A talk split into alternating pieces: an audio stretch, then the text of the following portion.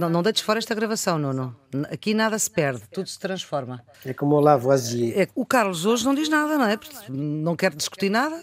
Não, uh, Maria Flor, uh, há um aforismo antigo que diz que quem cala consente. Ah, está bem. E mas, como eu, uh, mas calar tanto? E como eu fui despertado para a vossa troca epistolar relativamente tarde, eu quando me apercebi da troca epistolar não ia já contribuir para nada. Primeiro, não tinha nenhuma discordância. Citando Nuno Severino Teixeira não, não, não, discordava. Certo. E depois não tinha nenhum contributo útil, portanto, e também era tarde se tivesse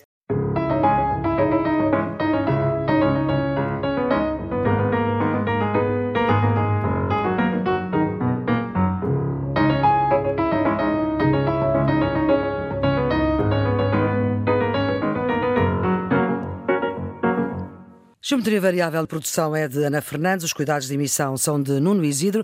A análise daquilo que interessa da semana que passou, feita pelos residentes fixos Carlos Coelho e Nuno Severiano Teixeira.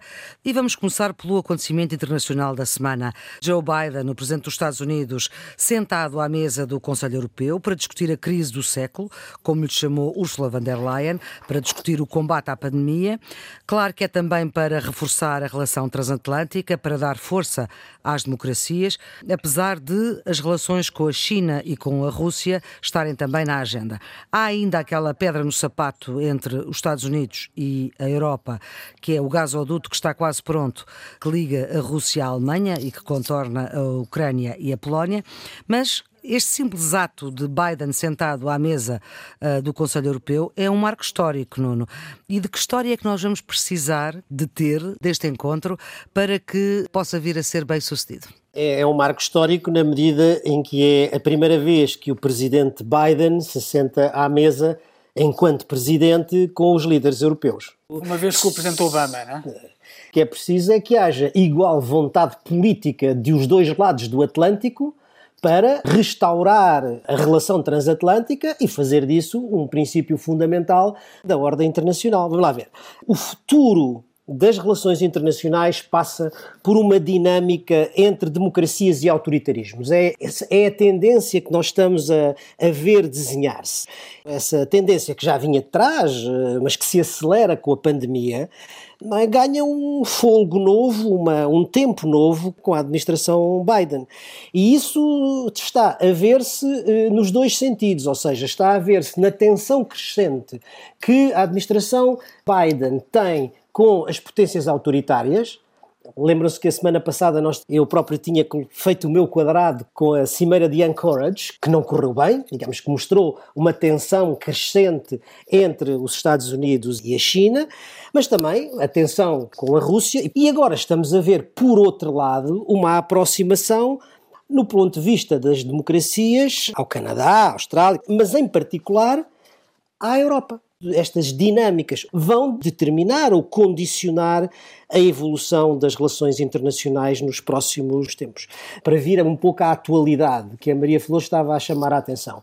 A participação do secretário de Estado americano Blinken na Cimeira da NATO, no princípio da semana, é já um exemplo disso, com dois recados muito claros querem restaurar a relação transatlântica. A NATO é um instrumento fundamental para isso. E por outro lado, o tal, vou usar aqui a expressão do nosso Ministro dos Negócios Estrangeiros, o tal irritante eh, entre a Europa e os Estados Unidos, que é a história do gasoduto entre a Alemanha e a Rússia. Mas e esse agora... é um irritante que não vai passar, não é como o outro irritante.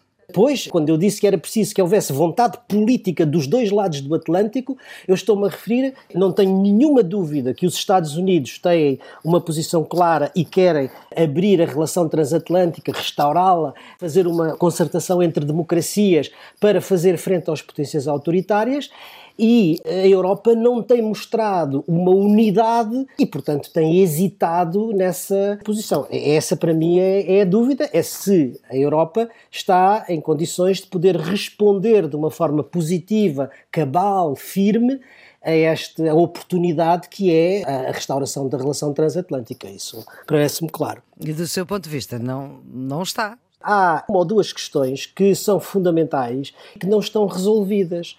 Vão e ser tem, resolvidas?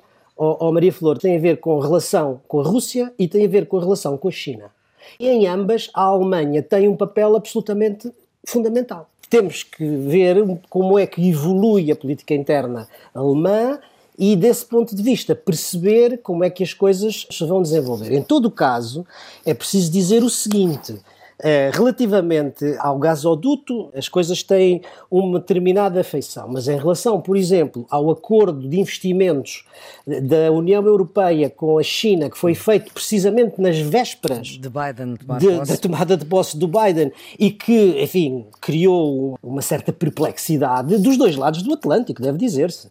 Esse acordo vai ser que ter ratificado no Parlamento Europeu. E vamos ver, depois de a China ter eh, decretado sanções que envolvem alguns deputados ao Parlamento Europeu, hum. como é que o Parlamento Europeu reage relativamente a essa matéria. Mas isso, se calhar, o Carlos está Ora, mais bem é posicionado do que eu. Carlos, passa ou não passa isto no Parlamento Europeu? Não sei, é cedo para dizer. O ambiente está mais cinzento, como o Nuno acabou de dizer, mas não é determinante na apreciação de um tratado internacional o irritante das sanções despropositadas e desproporcionais que a China adotou relativamente a europeus, incluindo deputados ao Parlamento Europeu. Mas é cedo para dizer se isso vai ter ou não consequência na ratificação do tratado. Agora, o momento que Maria Flor Pedroso chamou a atenção é um momento significativo. A participação do Presidente dos Estados Unidos no Conselho Europeu, que é muito incomum, embora não seja original, é a oportunidade de americanos e europeus ao mais alto nível falarem face a face, embora uhum. através eh, dos meios digitais, porque vai ser uma participação uh, virtual. No início do debate vai falar Charles Michel, a dar as boas-vindas, vai falar o Presidente Biden e depois falará uh, o Primeiro-Ministro português António Costa enquanto Presidente do Conselho em exercício. Biden não vai participar na reunião do Conselho, ou seja, nas decisões entre os chefes de governo, mas vai estar neste encontro inicial. Eu acho isso muito importante porque não apenas marca um registro de identidade, uma coisa que o Nuno Severino Teixeira tem chamado várias vezes a atenção, que é a iniciativa do Presidente Biden da Cimeira das Democracias, se há campo em que a administração norte-americana e a União Europeia estão claramente do mesmo lado.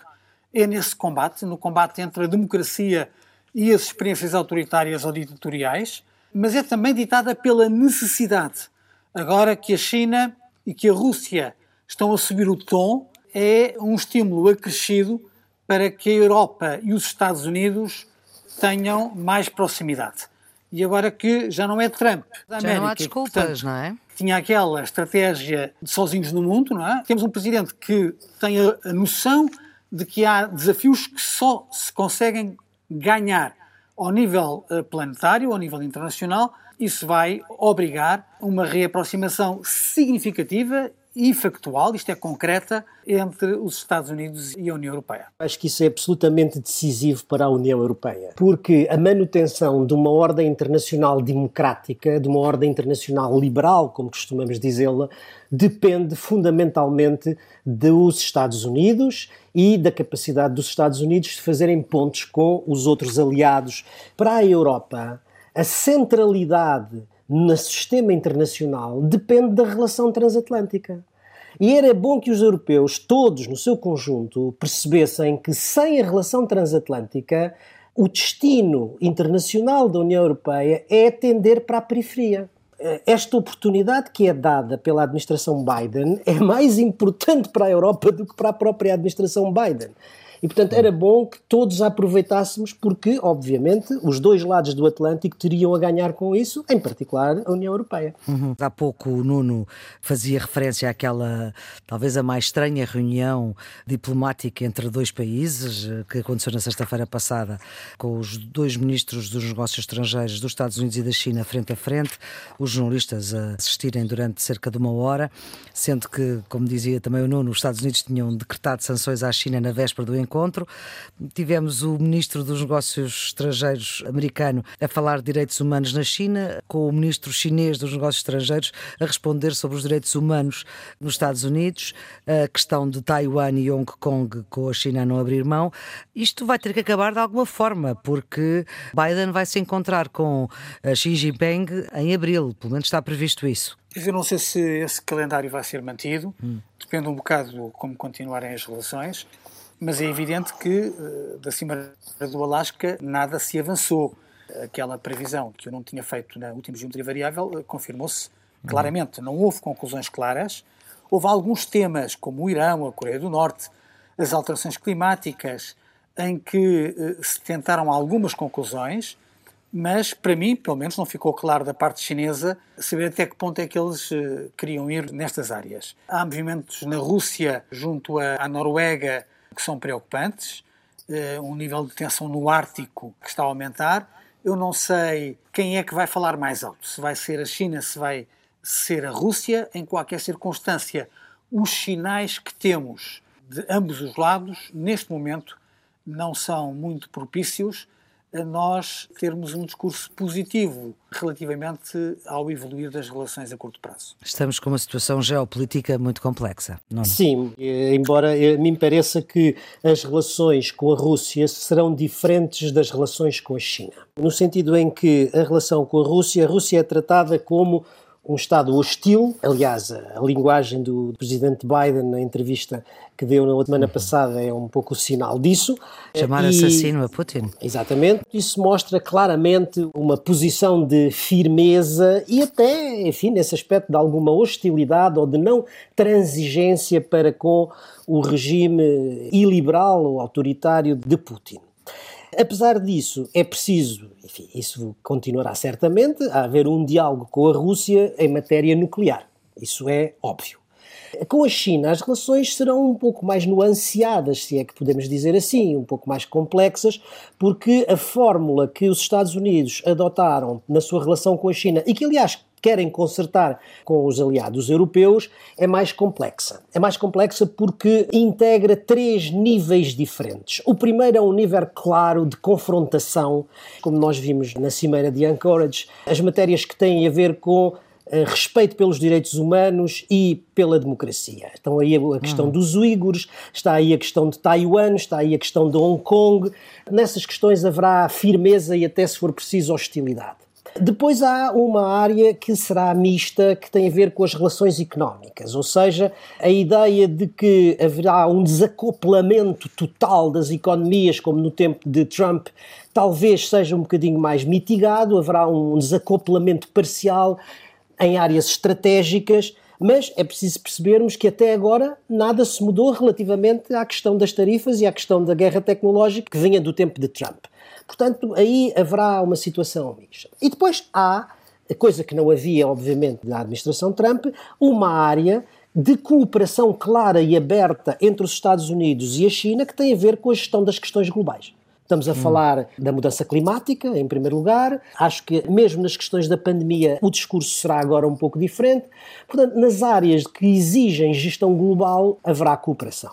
Como o Carlos acabou de dizer há pouco, essa relação que na administração Trump era completamente unilateral, na administração Biden será ou tentará ser consertada com as democracias, em particular com os aliados europeus, e essa visão também é mais próxima da visão que os europeus têm, não é? O clima é um clima de tensão, mas terá que haver eh, fora dos olhares da opinião pública internacional e dos jornalistas hum. internacionais que estão nas cimeiras, terá que ficar aberto e estará certamente aberto um canal de diálogo, quer com a China, quer com a Rússia. Apela à sua memória. Tem alguma memória de uma reunião deste género, assim?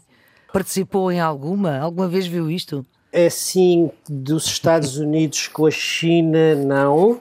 Mas tenho memória de algumas reuniões, sobretudo da NATO, tensas. Enfim, nós agora já estamos a uma distância razoável. de tempo sim, razoável, já se pode dizer. A cimeira da NATO, que precedeu enfim, o conflito na Geórgia, estávamos em 2008, a cimeira ser parada, os líderes eh, levantam-se e cada um vai para o seu lado, e a discussão ao canto da sala era feita entre a senhora Merkel e o presidente Bush, e não era, não era boa de se ver.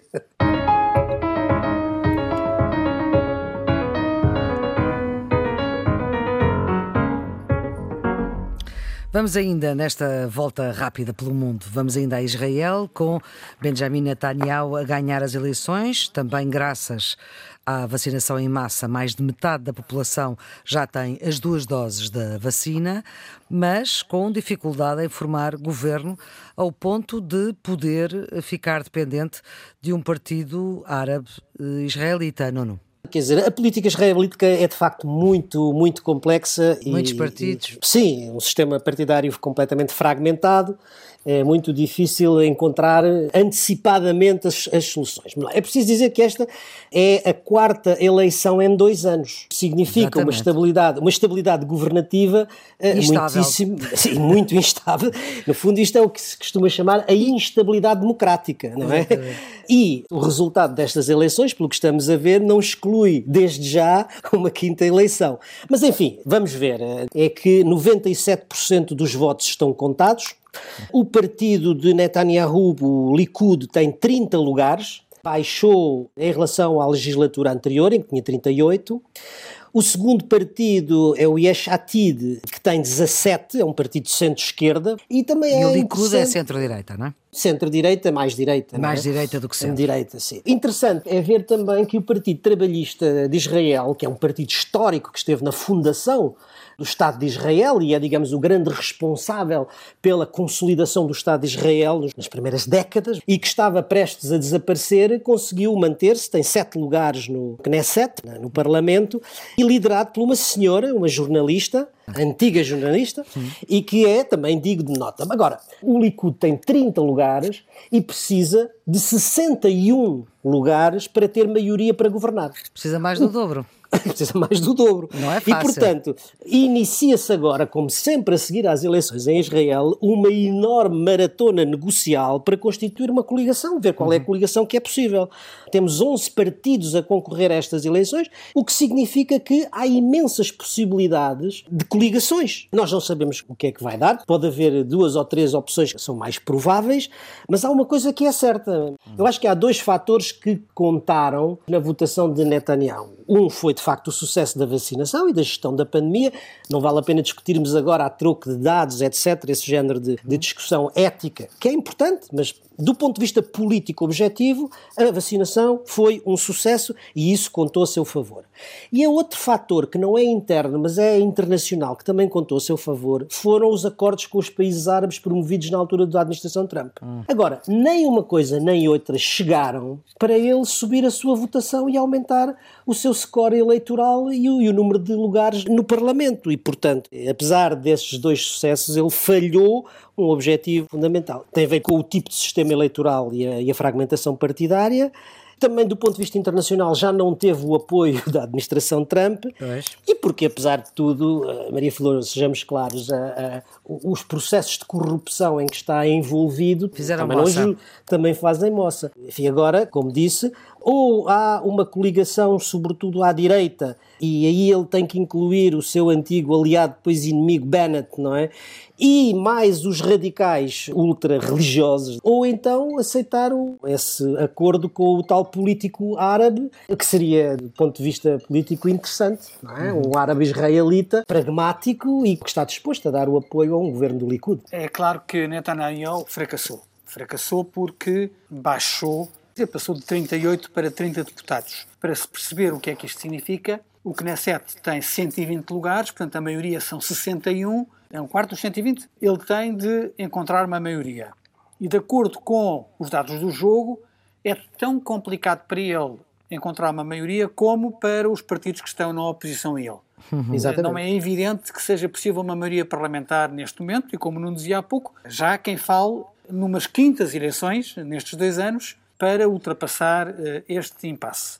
É muito significativo que já tenha alterado o seu discurso relativamente aos partidos árabes, porque ele já está num jogo de sedução de um potencial aliado árabe, o que é uh, um, um flic-flac fantástico. Prova bem a flexibilidade da política israelita.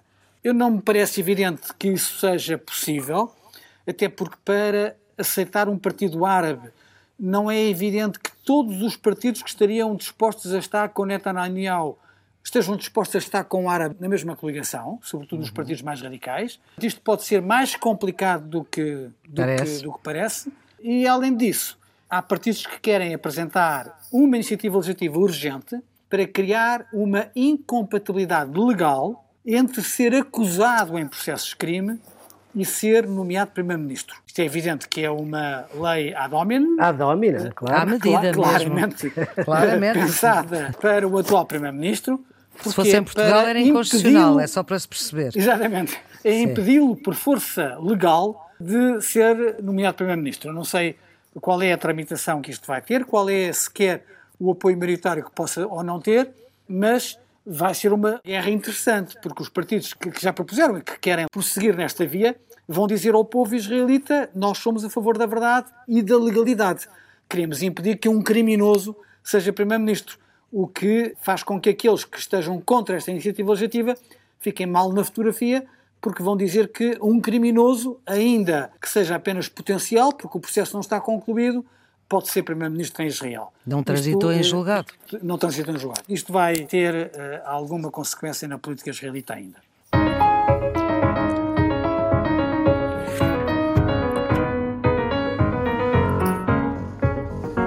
Já se falou há pouco de Europa, voltamos a falar para falar do processo das vacinas, cada vez mais embrulhado, conflito aberto com a farmacêutica europeia AstraZeneca, da reputadíssima Universidade de Oxford, no Reino Unido.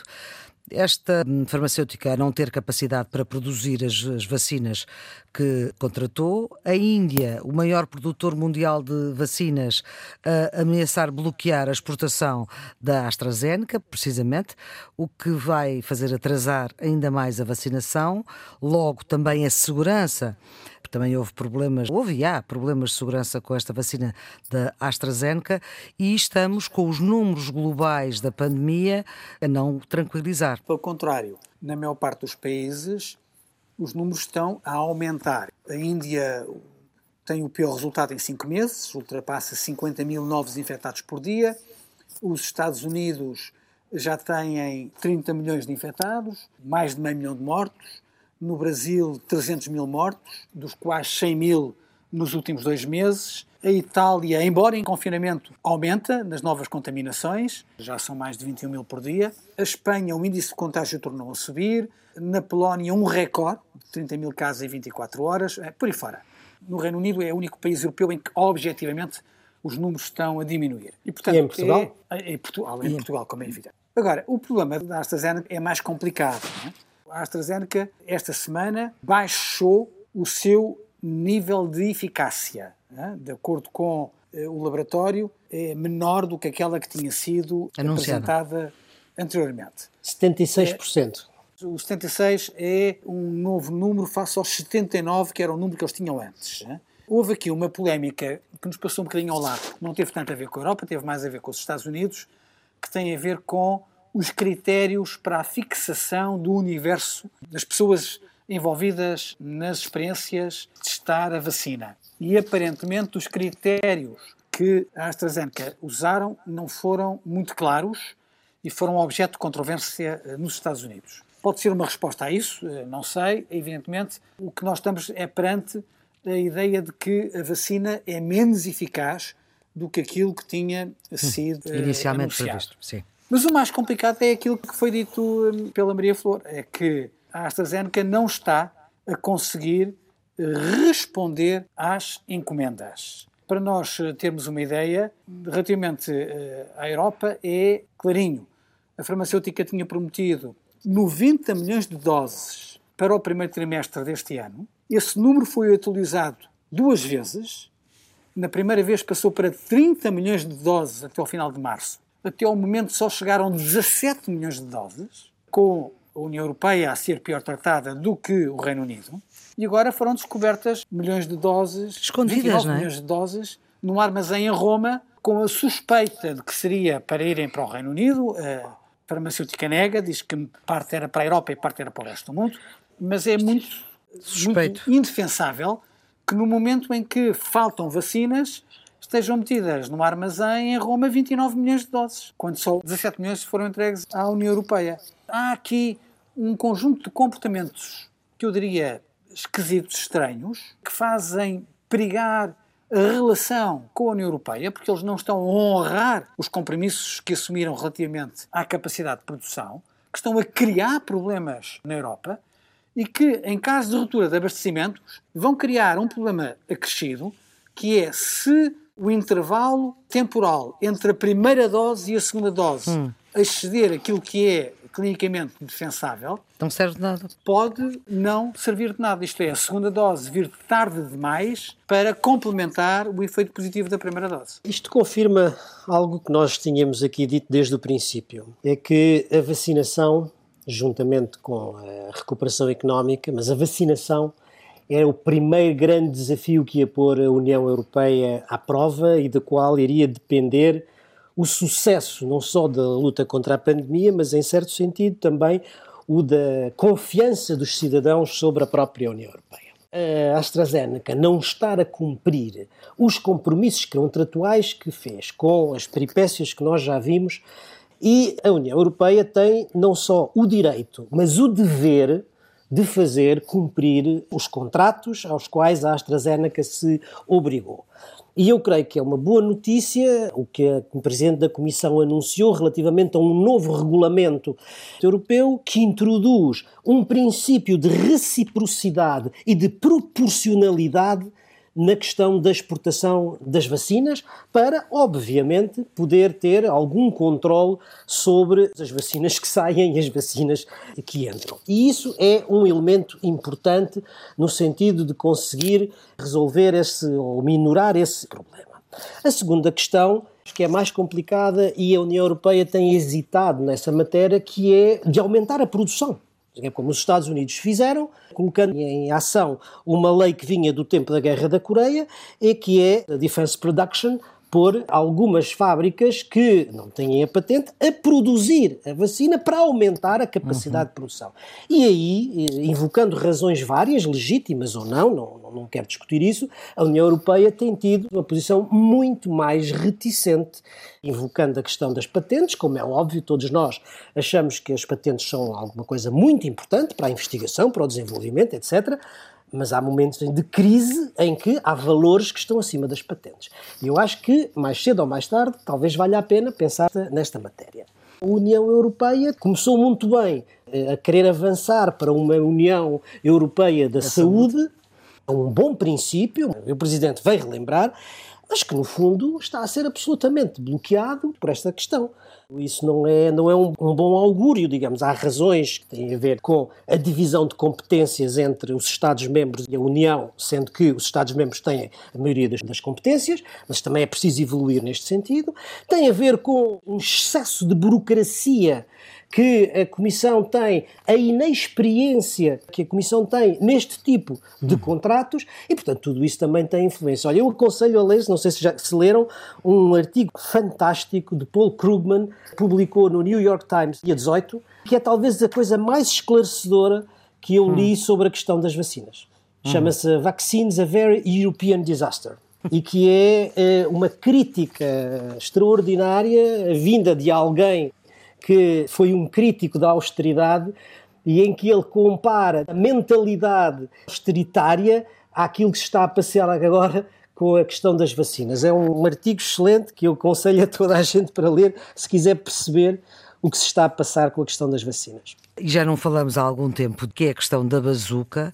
Houve um alerta feito pelo antigo governador do Banco de Portugal, Vítor Constâncio, que praticamente diz que isto vai correr mal. Ninguém está a aproveitar os dinheiros que são em empréstimo, portanto, os tais 400 mil milhões de euros que são por empréstimo por causa das regras que a própria Comissão Europeia colocou, que vão ao déficit e aumentam a dívida.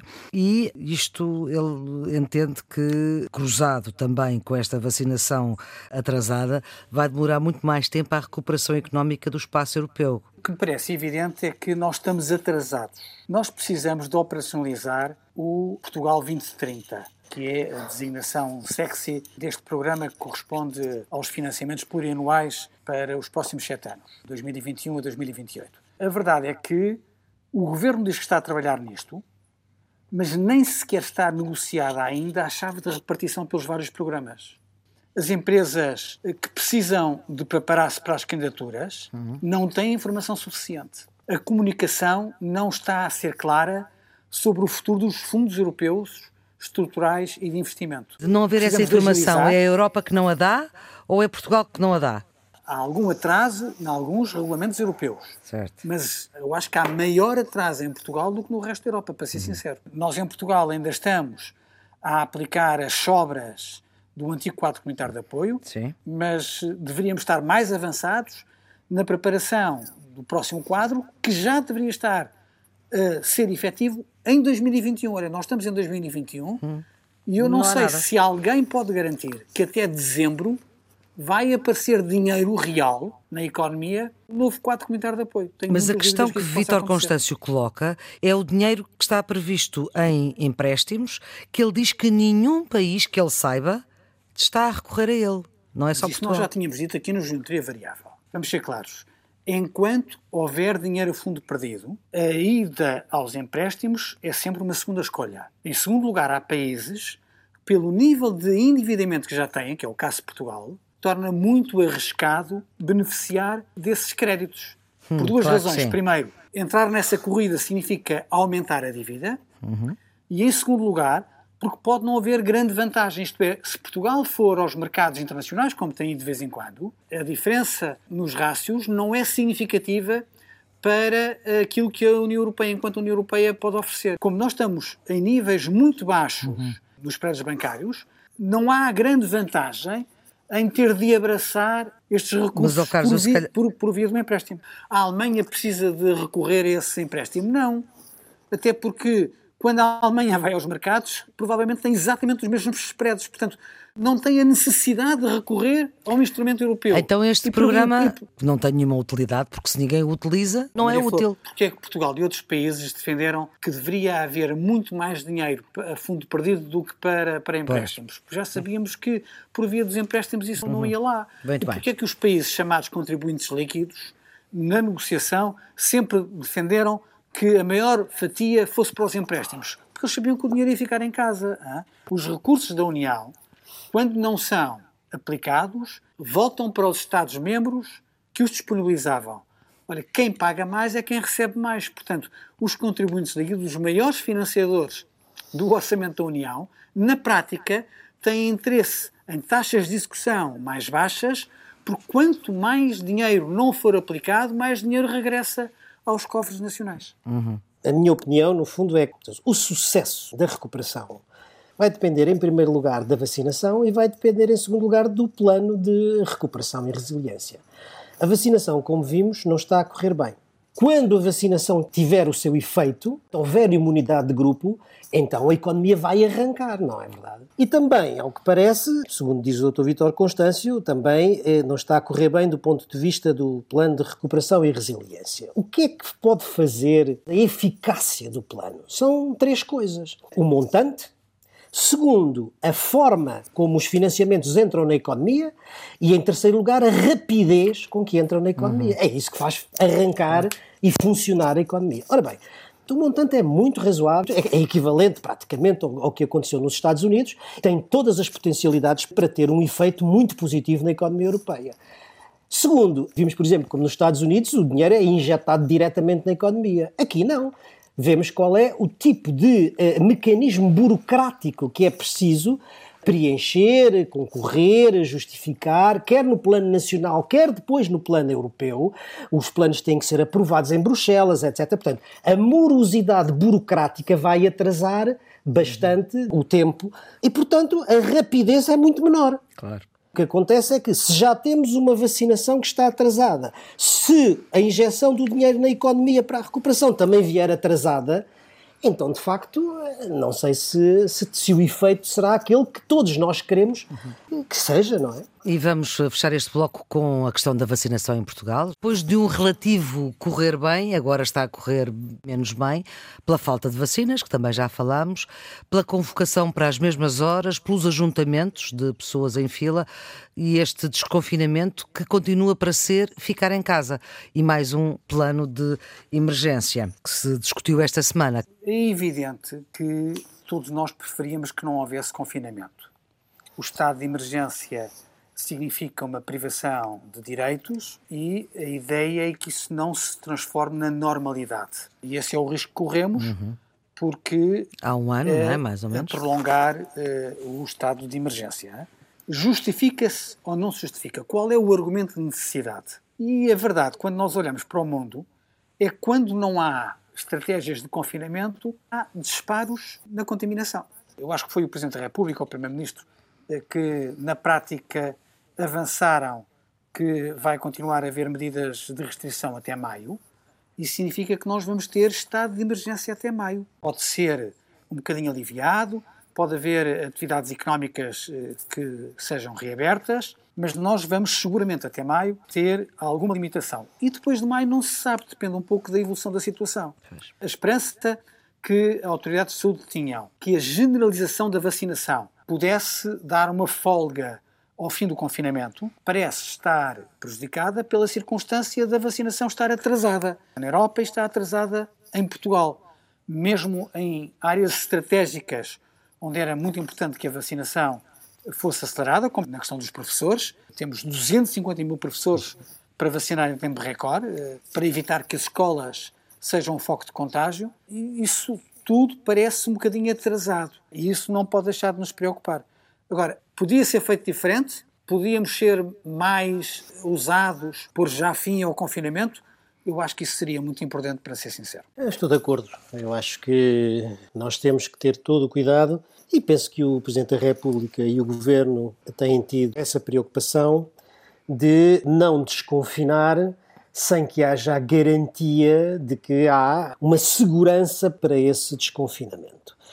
Plano de desconfinamento com estas metas que estão estabelecidas com critérios muito objetivos, permitem aos especialistas e aos responsáveis políticos ir aferindo o grau de abertura que é desejável em função dos indicadores que vão sendo obtidos. Acho que é muito prudente não desconfinar enquanto esses critérios objetivos não aconselharem ao desconfinamento. Obviamente que isto é um sacrifício para todos nós e vai vir aí a Páscoa, gostamos de ir a casa e estar com os familiares e com os amigos, não vamos poder fazer isso. Mas eu acho que isso se faz em nome da saúde pública e, sobretudo, faz-se em nome da saúde de todos nós e de uma hipótese que se entreabre, que é de podermos ter um verão um pouco mais normal. E nós, o Geometria Variável com o Nuno Serente Teixeira e Carlos Coelho, também está confinado.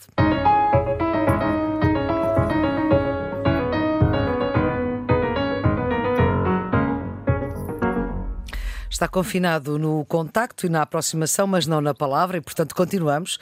É um assunto que se arrasta há mais de uma semana mas há dois dias ficou a saber-se uh, o parecer da Agência Portuguesa do Ambiente, a APA, que é uma agência governamental que desaconselhava a venda das barragens da EDP. Um documento que ainda por cima tem quase um ano.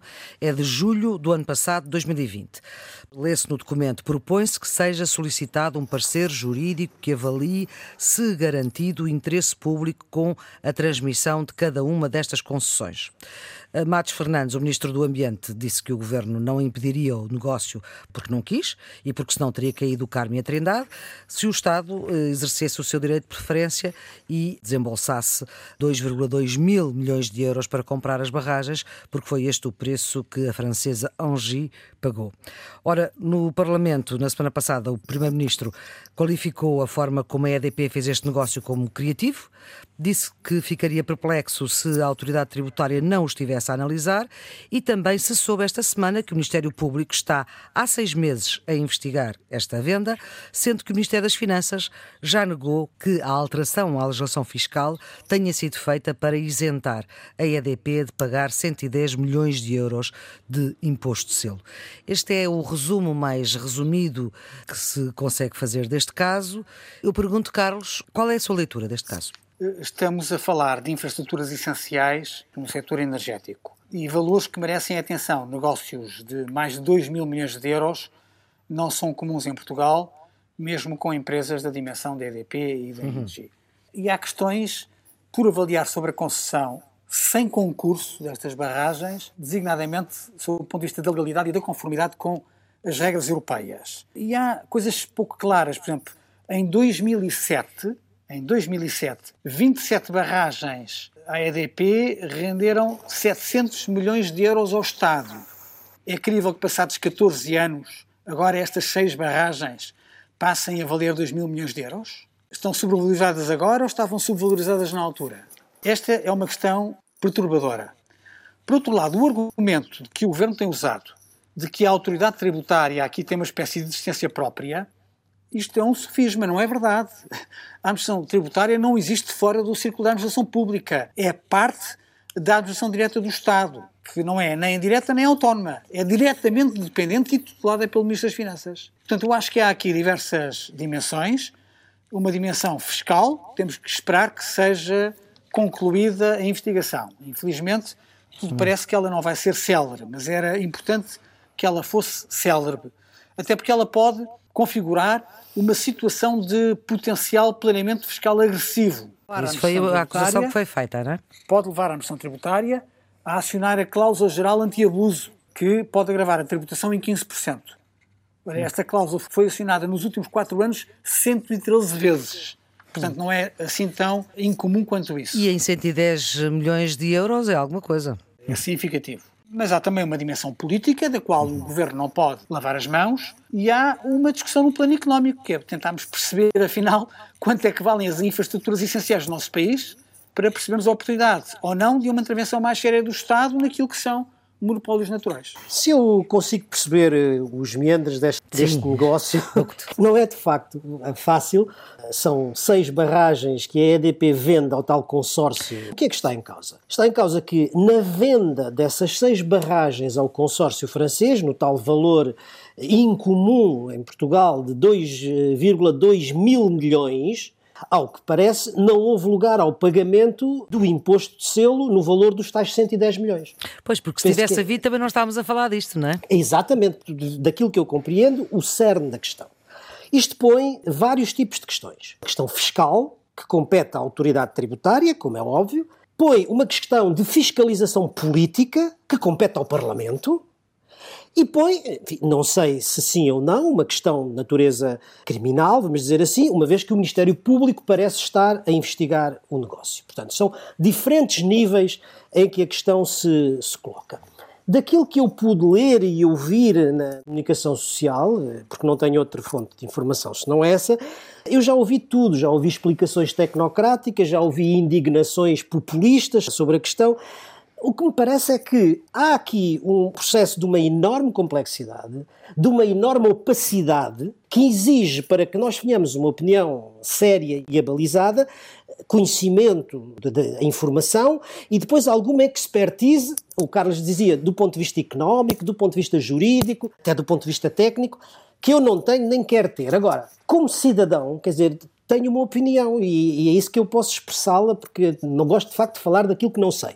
O que é que me parece? Aqui a EDP defende o interesse privado, que é o interesse dos seus acionistas, é isso que compete à EDP, é defender esse interesse privado. Pelo que se percebeu, a EDP fez tudo o que podia, eu não sei se o que devia, já havia algumas explicações técnicas que falavam em planeamento fiscal agressivo e coisas deste género, mas quer dizer, a EDP fez tudo o que podia para defender o interesse dos seus acionistas. Ao Estado, o que é que compete? Ao Estado compete a defesa do interesse público. Ora, é aí que nós não sabemos se o Estado fez tudo o que podia ou tudo o que devia para defender o interesse público para defender o interesse geral.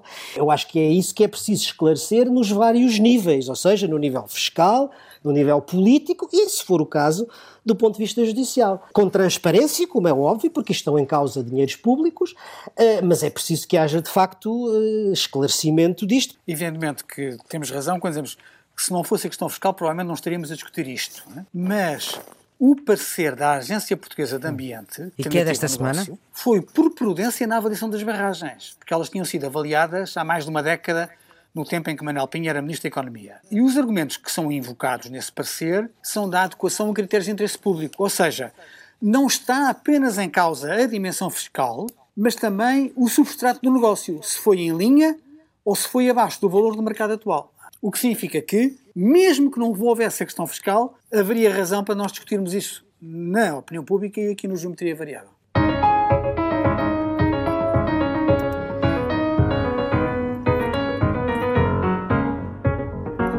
Vamos para os redondos, bicudos e quadrados. Nuno, seu redondo? O meu redondo vai esta semana para dois jovens arquitetos portugueses que ganharam o prémio dos novos talentos europeus de arquitetura e design uhum. para arquitetos e designers com menos de 40 anos.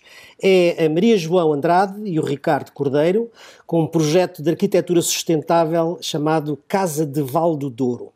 Isto quer dizer que não são só os Pritzker de Cisa Vieira ou de Sorte Moura, há novas gerações de arquitetos e de designers portugueses que são reconhecidos internacionalmente e eu acho que isso é bom. O redondo vai para o discurso do Presidente da República, em que defendeu uma verdadeira União Europeia da Saúde. No momento em que Portugal exerce a presença do Conselho da União, acho muito importante que o chefe de Estado tenha decidido juntar a sua voz àqueles que consideram Portugal pode deixar um registro positivo nestes seis meses para que a Europa evolua no sentido de assumir mais competências no âmbito da saúde e a questão da pandemia é um momento basado para dar consequência a isso. Tenho um bicudo cómico, um cargueiro de 220 mil toneladas com bandeira no Panamá que está encalhado no canal de Suez e bloqueia o trânsito marítimo há quatro dias. E também vai atrasar as vacinas. Consiga, exatamente, sem que se consiga desencalhar e impedindo uma circulação comercial que vale mais ou menos 10 bilhões de dólares. Parece inacreditável. O seu bicudo, Carlos? Infelizmente temos que voltar a Myanmar, a antiga Birmânia. A repressão está cada vez eh, mais cruel. O último incidente foi uma menina de 7 anos a correr para o pai, abatida pela polícia. A criança morreu. Há uma onda de indignação no Myanmar. A ditadura militar eh, tem que responder por estes crimes. E quadrado, Nuno? Vai para a vacinação dos professores. 80 mil professores já foram convocados para serem vacinados. Acontece que estes professores são apenas os professores do pré-escolar, do básico e do secundário. E a minha pergunta é: então os universitários não são professores? Não estão em contacto, aliás, com a faixa etária entre os 20 e os 30, que, de acordo com a última reunião do Infarmed, é onde o contágio é o maior?